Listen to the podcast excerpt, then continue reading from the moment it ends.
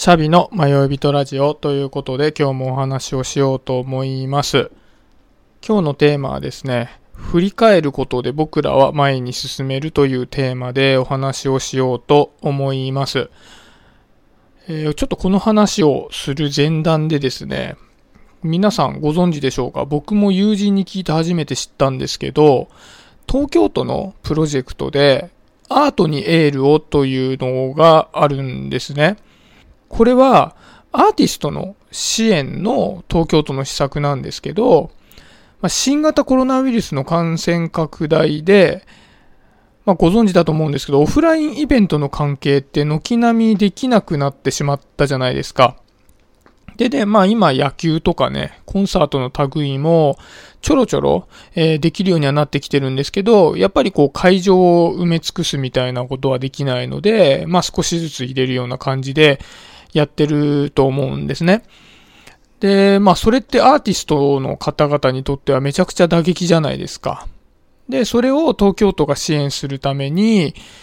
こう支援を受けたアーティストの方々が、たくさんこう動画をこのアートにエールをというホームページのところにたくさんアップしていて、それが今見れるようになってるんですね。で、1ヶ月ぐらい前ですかね、僕のこの放送にも参加してもらったパントマイミストのマーサというお友達がいるんですけど、彼が参加して映像作品を撮っているのがあって、まあそのマーサに教えてもらってこのアートにエールをっていうのを知ったんですけど、それをね、見たときに、まあ、あの、友人だからっていうのでは全然なくて、すっごい良かったので、ぜひこれを見てほしいなと思ったのと、うん。で、まあ、見てほしいんでね、内容はあんまり言わないようにはしますけど、その時にね、感じたことをちょっと話したいなと思ってるんですね。で、えー、このマーサの作品は、マーサ自身がパントマイミストなので、まあ、マーサのパントマイムの、まあ、演技と、あとは一緒にやってる漫画家さんのコラボ作品みたいになってるんですけど、まあ、時間はだいたい16分半ぐらい。そんなに長くないものなので、まあ、時間がある時にぜひ見てほしいなと思うんですけど、でね、やっぱりこう、アーティストに関わらず、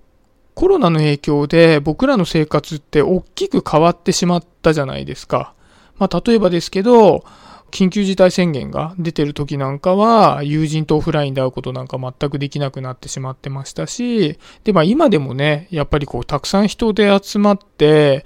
オフラインのイベントをするとかっていうのは、あまりできないですし、あとは仕事もね、在宅勤務とか増えてる方も多くなってきたと思いますし、僕もね、在宅勤務になってないんですけど、やっぱ営業なので結構影響を受けてて、今まで一回もやったことなかったですけど、やっぱりお客様のとこに行ってもマスクして訪問するんですよね。で、まあ喋る分には大丈夫なんですけど、やっぱ表情が見えないんでね、すごく差し支えていたり、まああとはね、エンターテインメントの類もね、僕らがお客さんとして楽しむっていうのもなかなかできなくなっているので、まあそういった寂しさってあるじゃないですか。僕はね、サッカーすごい好きなので、まあ、ヨーロッパのサッカーなんで見に行くことはあんまりないんですけど、やっぱね、スタジアムにお客さんがいない状態での放送っていうのはちょっと寂しいものがあったりするんですよね。やっぱりこう、会場との一体感みたいなものが楽しかったりするので、そういうのってね、もうしばらくできないのかな、みたいに思うと寂しくなったりするんですよね。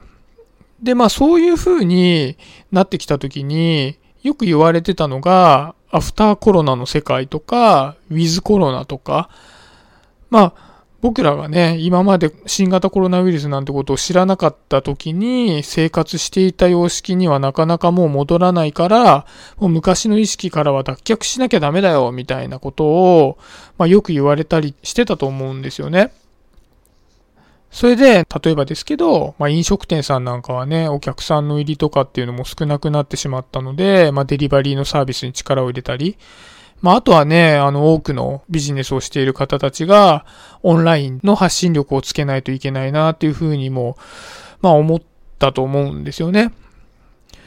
で、まあ、そうなんですけど、僕らって未来だけを見て生活してるわけじゃないじゃないですか。なんかコロナ前っていうのを僕らは知ってているわけですよね。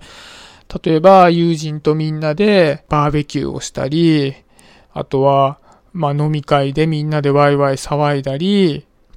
まあ今運動会とかもね、普通に運動会できなくなってしまってますけど、まあああいうパーティーみたいなイベントって、